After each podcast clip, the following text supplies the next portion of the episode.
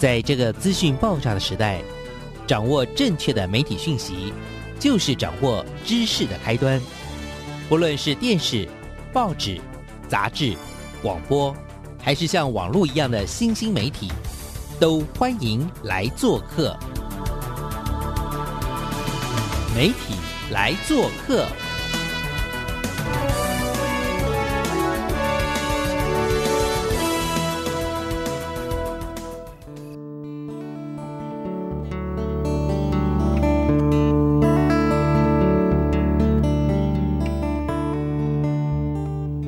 小事，欢迎来做客。我是主持人小黄老师，各位空中的听众朋友，大家早安！礼拜一的上午最适合什么？就是来听我们的媒体来做客，要带大家认识一些很特别的人事物，甚至是一些媒体的趋势。那这礼拜呢，为大家邀请到的。朋友，也是我们的老朋友，也是一个我真的觉得非常非常热血的伙伴哦。那这位热血的伙伴呢，其实他服务于一个基金会，也就是我们的富邦文教基金会。那富邦文教基金会其实它本身就是一个基金会，可是他在做的事情常常让我觉得。哎呀，真是不得了！他做事真的是捞过界，做太多感人的事了。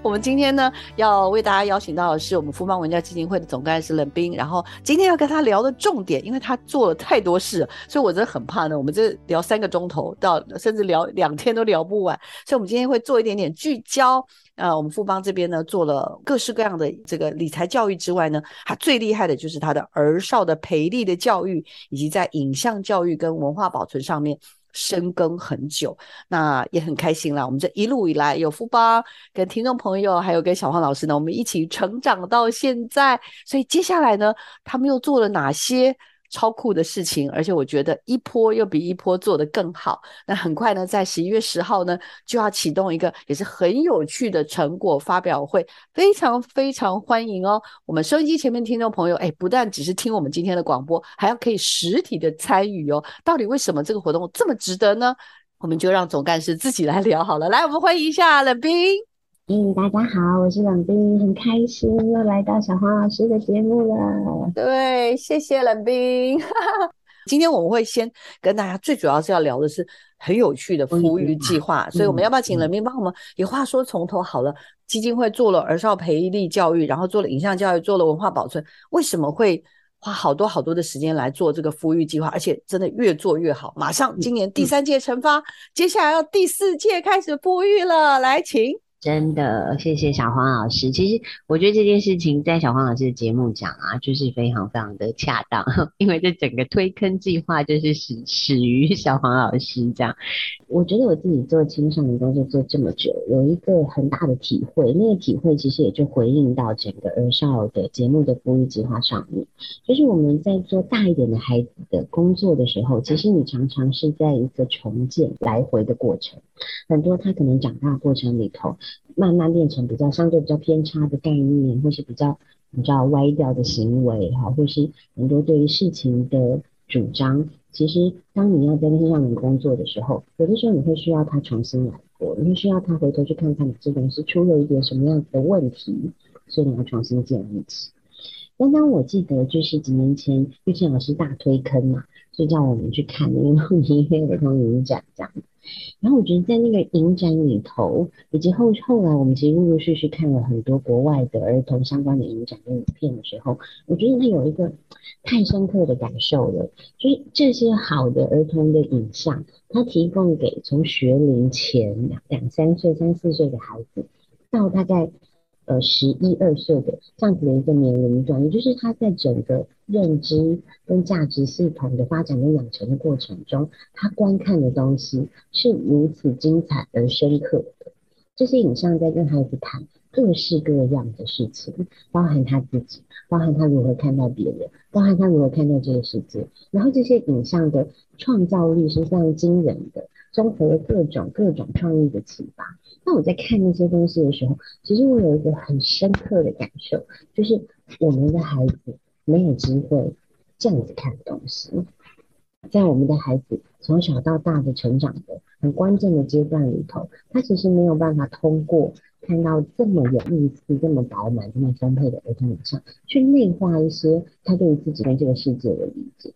所以我觉得倒过来，我们那时候就在想说，哎，那我们要如何让我们的孩子有机会看到这样子的东西？如何可以让孩子在比较很自然无形的，他现在很难避免接触媒体，他现在打开手机、打开电脑，各式各样的影像冲刺，他没有办法在这种观看跟比较亲近的过程里头，其实很自然的去建构出一些我们觉得很重要的核心的价值或是基础的能力，所以就回过头来想说，那我们在台湾缺了什么，可以去抵达一个这样子的可能性呢？啊，我觉得是蛮重要的富裕计划的缘起，当然也拜小黄老师之赐哈，让我们知道那台湾的处境有多惨这样子哈。我们摊开所有的数据哈，摊开各式各样关于儿童节目的产业上的问题哈，你就会发现哇，真的是有够落后的，就会一直去反省说发生了什么事情，让我们的儿童的观看到的东西，在我们的本土自制量上。竟然是如此不被重视的，对于那个不被重视这件事情，觉得非常非常的比较惊悚这样。嗯，没错没错，因为呃，我也真的很感谢富邦文教基金会啦，就是小王老师，因为也是被推坑去了慕尼黑，好，我们这边要呼叫一下林小贝老师。然后呢，他在十多年前呢邀了我去慕尼黑之后，其实。我当然真的只是想要去看片，然后去体验一些事情。可是我真的觉得，就是去的那五六天，真的像是被，你知道，就是那种叫灵魂交换嘛，就是你就是被进入到一个另外一个状态，说啊，原来全世界的小孩是这样在看电视节目啊，然后很大的震撼之外，那当然这个影展的主席玛雅博士也是一个非常非常好的一个研究者，因为他有教师的背景。又有学术的训练，然后再加上又有影展的熏陶，所以我觉得，当他启动这种所谓的国际的这种自制节目的研究，甚至在二零二一年的年初吧，我记得是吗？呃，我记得我们还跟富邦也继续做了疫情底下的儿少的这种媒体使用行为的研究，所以这一路的脉络以来，就是不是只是关心孩子看什么，我觉得还有关心的是孩子的这种。呃，媒体的使用行为啦，还有就是更关注孩子被什么样的内容所涵养。那当然也有人会觉得，哎呀，这有什么关系？看国外节目练英文啊，然后看国外节目，这个让孩子跟世界接轨，我我完全同意。我相信冷冰跟我都非常非常同意。可是我们更关心的是说，那但是对于这个所谓的自我的在地的，甚至是自我的认同这件事情，有没有因为？大量的观看的时候，会对于自己所身处的环境有一些些的所谓的觉察哈，然后甚至也有能力去进行，甚至所谓现在最流行叫做媒体素养，还要有思辨能力这件事情。其实我跟可能一百个人、一千个人讲，可是大家可能就会觉得啊，不知道怎么办。但是很谢谢艾琳姐跟谢谢本兵呢，他们真的很愿意，就是说，哎，袖子卷起来哈。我们来做做 storytelling club 说故事工作坊，或者是哎，我们要不要来看看有没有人愿意呼吁？所以我们在呼吁这件事情上面，好像也谢谢富邦的支持之外，另外也有很多在坑里面的好朋友们，对不对？反正我就已经在坑里，我就不可以出来，因为呢，我觉得这件事很重要，这是第一个。第二个呢，因为起心动念了，所以像小贝老师啊，跟我啊，我们可能就是去开始去大学教一些跟儿少有关。应该说，在影像创作上面，是不是有机会可以放进一些儿少的视角？因为其实也不见得只做给孩子看，开发成人节目也可以有一些些儿童的观点在里面的。我我觉得这是一个可能性，所以也跟我们真的聊一聊，就是当初想要做这件事情，然后一路以来啦，因为每一年现在都有一个所谓的经典代表的一些小团队嘛，来跟我们也分享一下，就是从一开始，然后应该有碰到很多的。杂音吗？我不知道内部有没有啦，或者是给钱的人会不会有什么杂音？然后或者是呃产业会不会有什么杂音？我们请让冷冰聊聊。对，其实那时候还真是有点天真，就是觉得说，哎，对啊，我们看到这么多国外的儿童节目，然后你看到那个儿童节目的光谱如此之大哦，你就会觉得说，那我们就来鼓励台湾的呃创作者，如果你有兴趣。来关注儿童节目，来加入这个产业哈，所以那时候觉得很天真。我们如果能够邀集一批很可爱的委员作为我们的顾问，作为我们的叫 mentor 老师，然后我们筹募一些资金，那我们应该可以鼓励到一些跟我们有相同想象的人的参与，这样。那第一届其实就是一个很浪漫的一种心情下，就觉得我们开始这样。然后当然也谢谢小黄老师，然后像小黄老师一直在讲的公式，我觉得非常重要的儿少节目领域的制作人，哈，小贝老师。然后客台黄宏儒也是也是真的是客台人少组，我觉得是台湾最可爱的人少节目的 team 之一。然后汤哥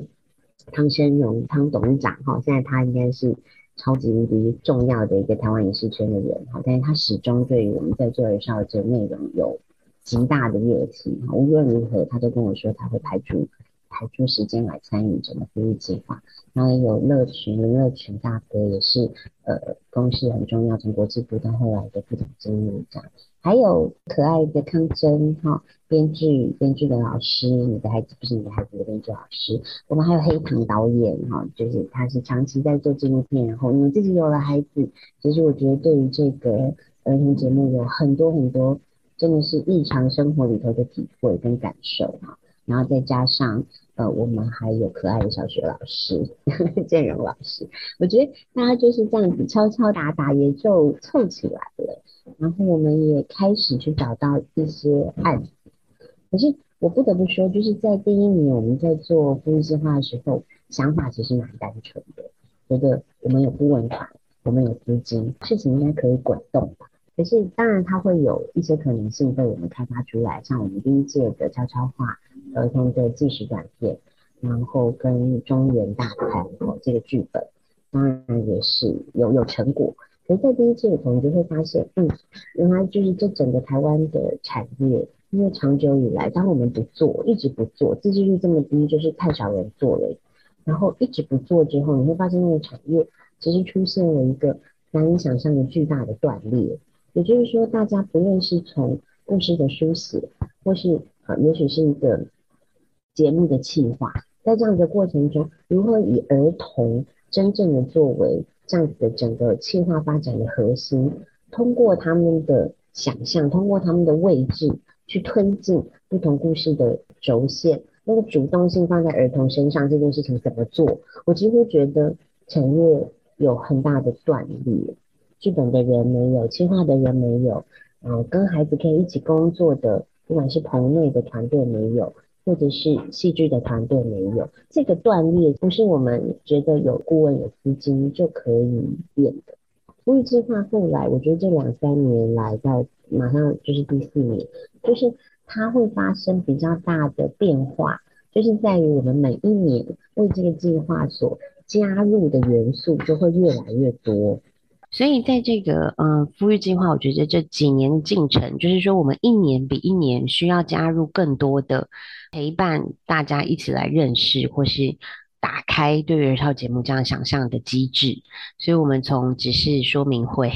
告诉大家真正的规则，到我们开始需要引入给富裕的伙伴，然后甚至就是一般有兴趣的人看很多国外的影片啊，这部分也真的蛮借力。玉清老师跟呃小贝老师啊，其实推荐了非常非常多的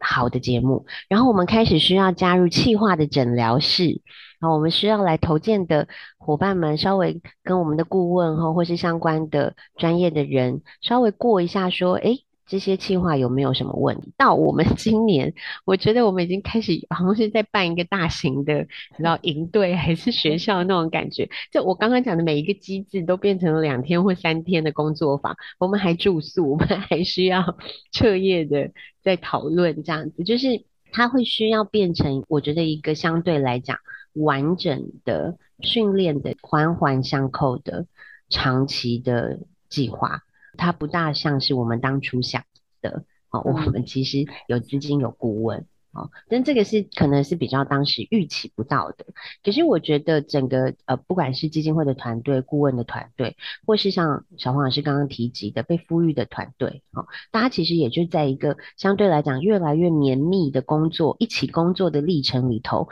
我们一起去长出对于台湾儿童节目。呃，很重要的认知跟想象，以及对于现实的理解，然后去看到说哪些东西确实是需要基金会的工作上去补足的缺口。我会特别特别有感的原因，也是刚刚说嘛，就是那种你知道，因为每一年在进行的时候，就是只是进行，像刚刚讲，一开头的想象，我们有钱，我们有办法，然后就开始了吗？No No No No，做完之后发现，哎，不对，但做完好像好像大家做出来的东西，一年一年又有点像，然后那怎么样让？这些东西有一些长出一些新的可能性，所以呢，就要丢一些会刺激大家。然后我要特别感谢疫情，为什么？因为这两三年因为疫情呢，一般影片不能开放的这种，像这种儿少影展也都可以开始进行线上观影哦。对啊，所以全台湾或者全世界都可以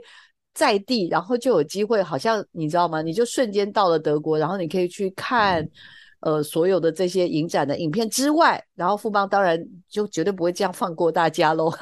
还有各种讨论会，然后讨论会之后，小花老师也有去参加，我就觉得很棒。就是说，当然去德国是最好啦，但是没有办法去德国，在台湾你也突然发现，哎。奇怪哦，也有这么多人是关心儿童跟青少年嘛？在这个部分，我会觉得一年又比一年的进步，然后甚至像刚刚冷冰说的，哎，今年很夸张，今年还在宜兰呢办那种 两天一夜的那种活动。到底从你弄弄完这个这个青少年发声网啊、工作坊之外，感觉上你又管很宽，现在又跨到了一个全新的产业的领域。小王老师要向你致敬。有没有痛苦要说没有？有有有有有，我觉得是有。我就说那个天真就在于我们，其实我们是做影像啊教育，确实真的是很累积了很多的经验。可是教育端比较像是在影像的阅读，还有影像的试读。跟影像的欣赏，或是说影像相关议题的讨论的推广，哈，或是后续的延伸。其实福育计划其实做的是前端，从故事的发展、节目的企划，哈，到甚至是一整个呃拍摄的执行，哈。所以我觉得我们真的就是很努力的想要试图跟上，进到前端的这个制作面里头的环环节节的学问，哈，跟不同的。我觉得有太多太多层次的问题，哈，那当然我我自己觉得很很很感动，就是整个富裕计划的团队，哈，如此就是热情相挺这么多年来，然后每一个过程中，我们其实去为富裕计划的团队去找到的，哈，另外媒合的呃训练的老师、导演、教授，各式各样的人，我觉得大家也都全力以赴，哈，嗯，所以我才会比较认知到说，我觉得台湾现在有少。节目的这个断裂，它其实是也蛮有机会快速的弥补起来。嗯，那这东西就是需要集体对于这件事情有一个清楚的意识。我所谓的意识，就是说我们要很认真的在台湾的所谓饮食产业里头，把儿童跟儿少这一块哈，很清楚的呃。拉出来，今天不是因为我在做儿少，我这样讲哈，而是我觉得，因为儿少内容它还是有一个非常独特的框架，就像我说的那个框架在于，从制作开始，我心中必须清楚的知道我在跟儿童讲话，我在跟青少年讲话，我在跟哪一个年龄段的讲话，我做出来的节目可以合家观看，但我在替划的时候，我绝对不能再想我是要做合家观看的。我必须心中就是以孩子作为主体去思考的这个特性，它需要在整个产业的规划里头被很独特的拉出来。而它被拉出来的时候，它又其实跨了一些不同形式的呃影像，比如说它会有纪录片的类型，它会有节目的类型，节目有外景的、棚内的、有实景的，然后它会有动画。所以，一旦儿少的这个东西，它像过去的方式被拆解进各种的影像类型里头，比如说在纪录片里有一两个，在动画里有一两个，在呃节目综合型节目、综艺类型有一两个的时候，其实这个节目里头非常重要的关注儿少主体的东西是会被牺牲的。那当我在讲要把儿少这个东西单独的拉出来，作为一个呃产业发展的思考的一条路径的时候，我也不是在只是否这个教育的目的，包含像刚刚玉成老师说，我们今从去年开始跟文策院的市场展合作，我觉得我也试图在沟通一件事情，就是我知道儿少节目要成功，它要在台湾能够有一个位置，你还是得面对市场嘛。所以你会有资金，你会卖得出去，你会可以有更多机会被看见，而不是我们今天自己做教育、做开心、做理念的。你知道，因为跟那个 DCCF 就是所谓的呃文策院这个单位呢的合作跟。联盟这件事情呢，就讲起来只是大概十个字这样，但是呢，这个努力又可能超过两年以上，所以我在这件事情上面，我要也要非常非常谢谢冷冰的百折不挠，而且我们好像应该还有一些贵人要感谢。那到底为什么这个儿少福育计划有机会能够在应该是第三届开始吧，就进到了？这个市场展里面呢，我自己也觉得非常非常的开心跟感动。那贵人很多，那到底这些贵人是谁呢？以及有了这样子的一个所谓的整合，那我们这现在的第三届了，也就是在马上在我们的十一月十号要在松烟所办理的第三届的提案会跟成果，算是真的是一个成果的验收了哈，很令人期待。那我希望让人民可以好好好好的跟听众朋友分享。这个儿少时期是发展自我概念一个非常重要的阶段，所以从教育现场出发，我们开始希望成为一个倡议者。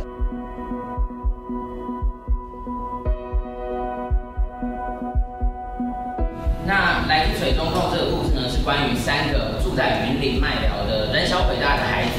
呃，我们的成长其实所有的台湾人都一样，就是我们都是在日本漫画的养成长大的。看完《七龙珠》就变得很热血，悟空一样，就会觉得什么都好。你要有信心，你的影片可以带给观众什么，儿童什么，你要直接提出。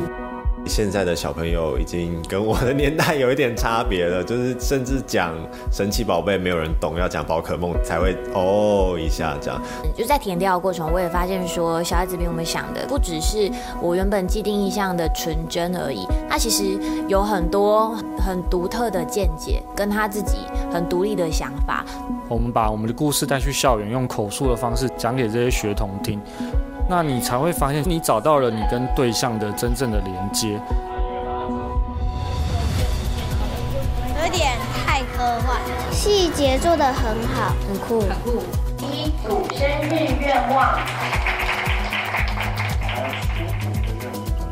为了重新去疗愈视角的观点，对吧？你在外星球的好。那其实我我觉得比较像是提问题，因为这个案子要做下去，方方面面都需要更进一步的思考。其实，在学校的话，比较多的可能是技术上的，那有很多业界实际有经验的人可以分享，让我们知道我们的不足。一步一步慢慢重新的审视自己的作品，然后持续更新，然后精进。我觉得很高兴的是，哎，你们有抓到，就是低幼这个年龄，他们在生活上面，他们可能会面临到的一些状况。我们都希望看到各种不同族群文化对可能类似事情的反应，这已经是一个主流的思维，而且是有商业性的思维。成长的过程当中，就其实是一直相信着，有一天我好像梦想会成真这件事情。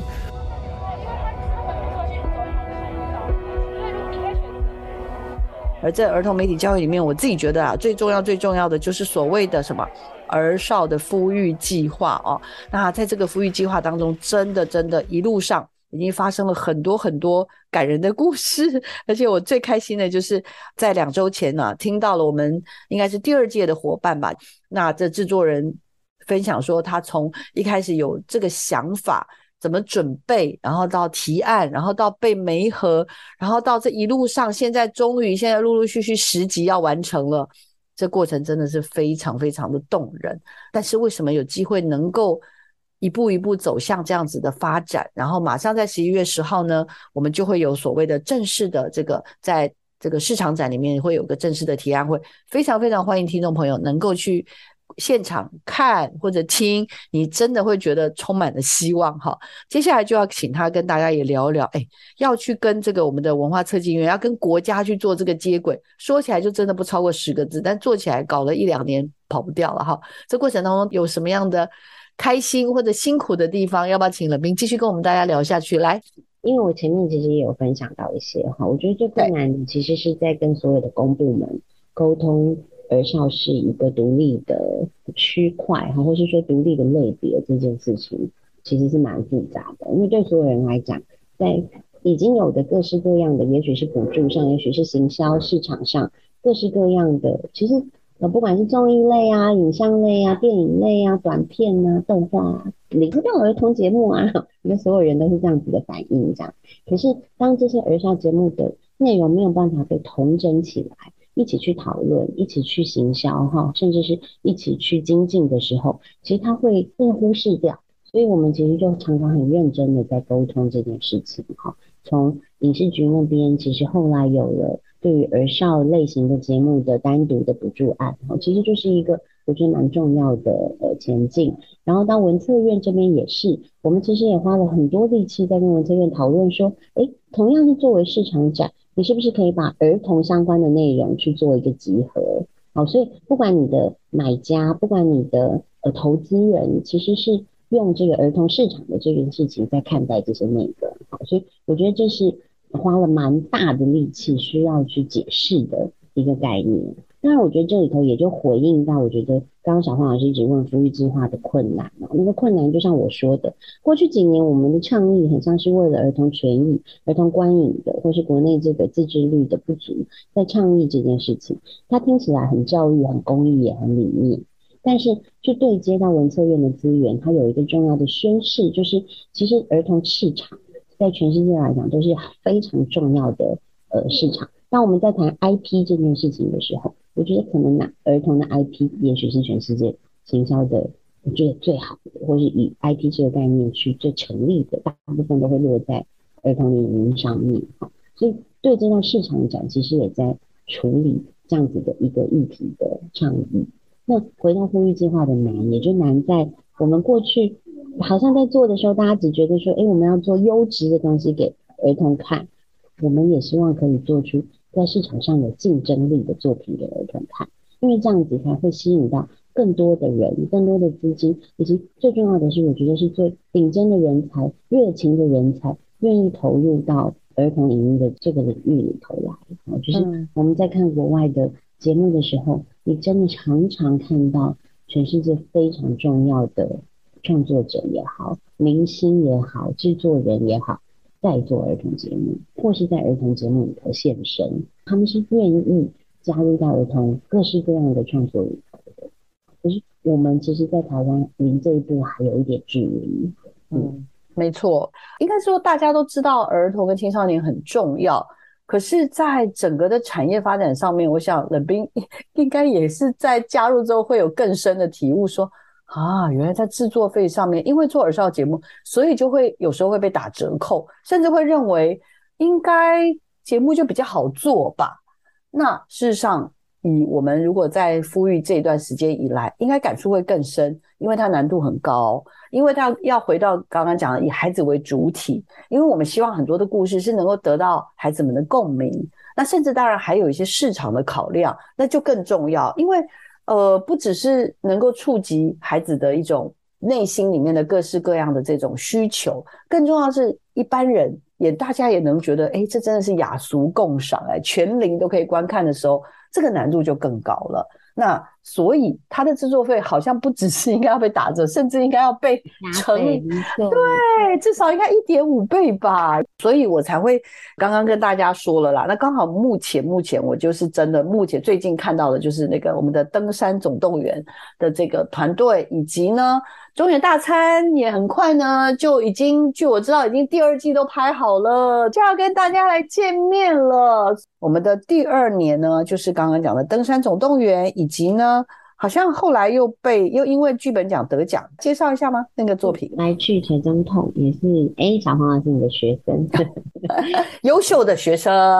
两个年 轻人，然后写的一个小朋友在社区里头发生了一些事情，所以要北上台北去跟总统陈情这样子的故事。那他们很努力，他们在富裕计划结束之后，虽然没有没合到开发的团队，但他们就是愿意。跟着我们的副育教练一直修改他的剧本，然后去年拿下了呃剧本的奖，所以我们又让他重新回到嗯整个开发的流程、内核的流程里头。公园大餐也是蛮感人的，当时的编剧他们两个也才大三嘛，就是有满腔的热血，然后我们配给他们宋新颖导演这个严师，每两个礼拜交一次作业讨论，然后修改，每两个礼拜交一次作业。就是这样子熬了大概半年多，然后最后这个剧本的完成度跟创意跟整个故事的动人，我觉得都很很惊人，所以才会被汉草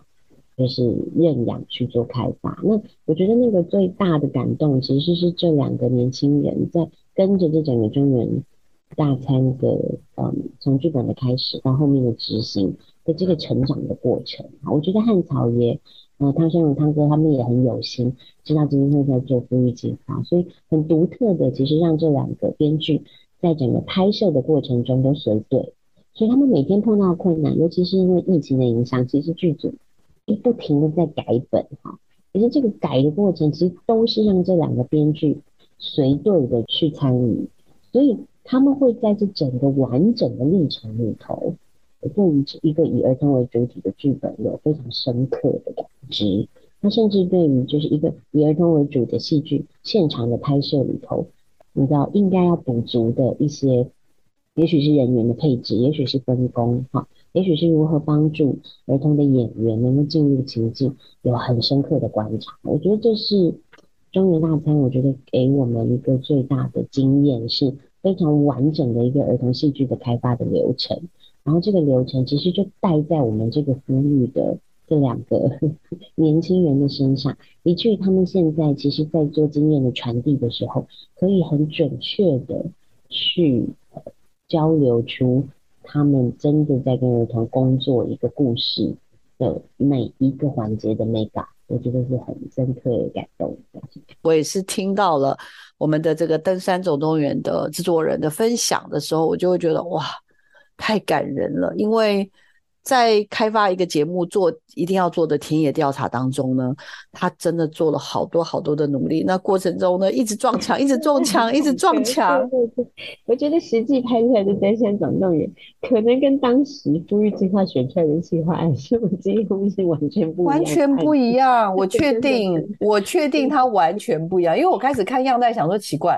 这是我上次看到那个计划书嘛？那时候不是说要什么全家去爬山吗？对对。为什么我看到的里面不是全家去爬山，是两个女生相约去山里面，然后去爬七星山还是什么吧？然后最近又看到新的一集是两个男生去爬大山，去爬合欢山。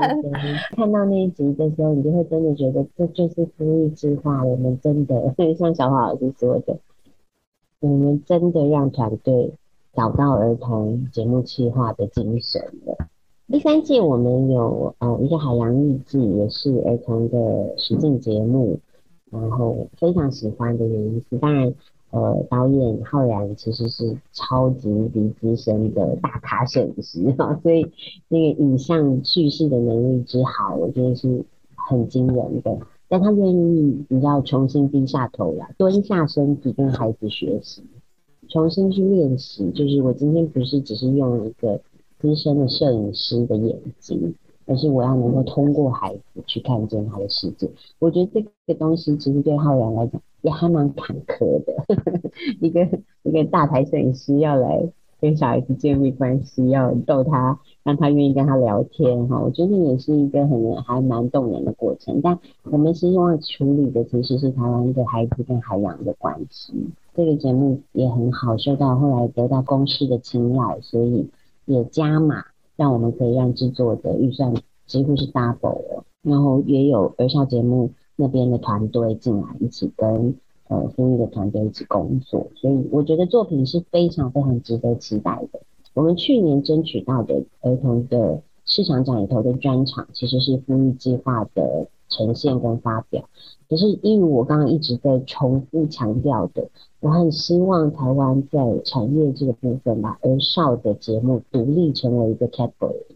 所以我们需要不停的倡议这件事情，让儿少内容有更多的可能性。那所以我们今年也就会因此希望这个专场好不容易争取来，让它不要是成为非计划的独享的。有没有更多治愈儿童节目的团队，也有机会在这个市场中里头一起去呈现跟发表，一起去面对台下的买家跟投资人？所以我们就跟我们这边一起讨论，我们就邀请了四个不一样的组合，然后一样也是让那个节目的类型光谱可以被打开。所以我们有邀请到呃很多不同光谱有不同形态的节目一起进来，都是很厉害的团队，很资深的团队，像是有耿于导演、汪耿于导演，我们很尊敬的老师，他做的一个带孩子认识节气跟土地的小品，很可爱，让孩子透过六感的体验去了解节气的概念。然后我们也有邀请像嗯 AM 剧团，其实是台湾很重要的音乐剧的剧团。他们也想要能够带着他们音乐剧的 IP 来开创一些儿童节目，那我们也邀请像这样子的剧团的加入，然后当然就是每一次就是都谈儿童节目，大概是不能忽略动画的项目哈，所以我们也是看了很多很多的案子，然后邀请了联想动画，他们做了一个今天谁代课，那个故事非常的可爱，小朋友每天都换一个代课老师。的一个故事，然后它其实有很有趣的科普的知识在里头，所以其实就像这样子，我们也很希望通过特别邀请的概念，其实是真的让文策院未来的这个儿少专场是有各式各样儿童内容的集合，对，而不是仅限于呃我们福利计划而已。所以要大家一起，要打团体仗，才有办法把这样子的一个区块做大。嗯，没错，没错。儿童节目人才富裕计划，如果有兴趣的伙伴呢，欢迎大家去关注。那这一次呢，合作的单位是 TCCF。那这里呢，就有一场的，这个是二零二二年的。TCCF 的创意内容大会哦，有这个我们富邦所这个协助的这个联名的专场啊哈。那我当然自己就是看了就很开心，为什么？因为其实，在慕尼黑看了这么多年，总是希望有一天能够在台湾也可以看到这种各式各样多样的可能性。所以富邦它延续了它对于青少年儿童的这种影像教育的观察。那终于，终于在第四年当中，我们又开出了。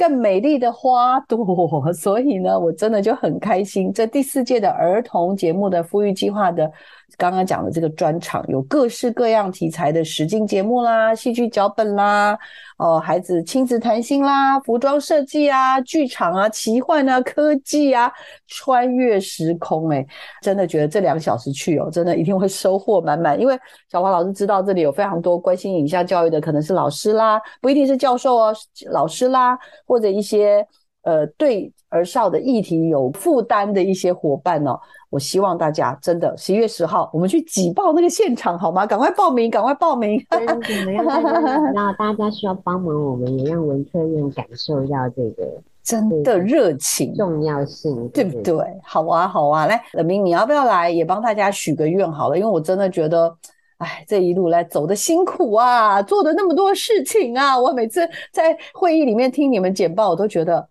哎，稍微就是管的有点宽，但是我又很感谢你们，哈哈哈哈请说。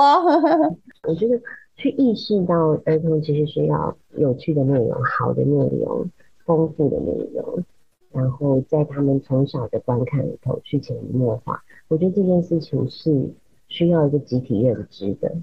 嗯，所以它会是一个我们所有大人被在教育以及重新愿意低下来观看我们的孩子的。最好的学习的历程，真的很希望有更多的人，尤其其实我们也真的需要更多有经验的人、资深的人，然后愿意就是跟我们一起重新走这个里程。这里头的喜悦，这里头的惊喜，可能是远远超过大家想象。也是因为小黄老师嘛，然后我们就会去正大做一些呃交流啊，或者做一些分享啊。然后我就记得那时候。我就说那个亚维老师，嗯，王亚维老师，他就他就是真的就是跟我讲说，永斌你要你要很有信心，你要去大声的说，燃烧节目不是只是需要心血，需要年轻人，然后很热情，然后在这里找到一个可能性，你要大声的说，全台湾最好的啊影像工作者、影视工作者、创作的人都应该要加入你们的行列。哦，我觉得那是很大的鼓励，所以也真的是把它当成很大的愿望。谢谢雅薇老师的激励，你看，不然有时候真的做一做就会，你知道有什么，就是怀疑人生。好，然后也谢谢富邦文教基金会，真的我因这样讲好像感觉很置入，但是我是真心的，我真心的感谢他们做了很多努力的事情，包含刚刚说的理财啦。有还有做很多的，例如像广播的节目，像我们这样子很用心的广播节目啊，其实基金会也一直在支持着哈。那应该是若泉老师嘛，对，吴若泉所主持的《没事来哈啦》，对吧？哈，再来儿少的培力真的也没缺席，做这个所谓的青少年发声网啦，这个影像学院呐，这个发声的工作网等等。那这种数位的保存、文化的保存就更不用说，电影学校很多教材在开发，可是。我真的自己啦，最最最觉得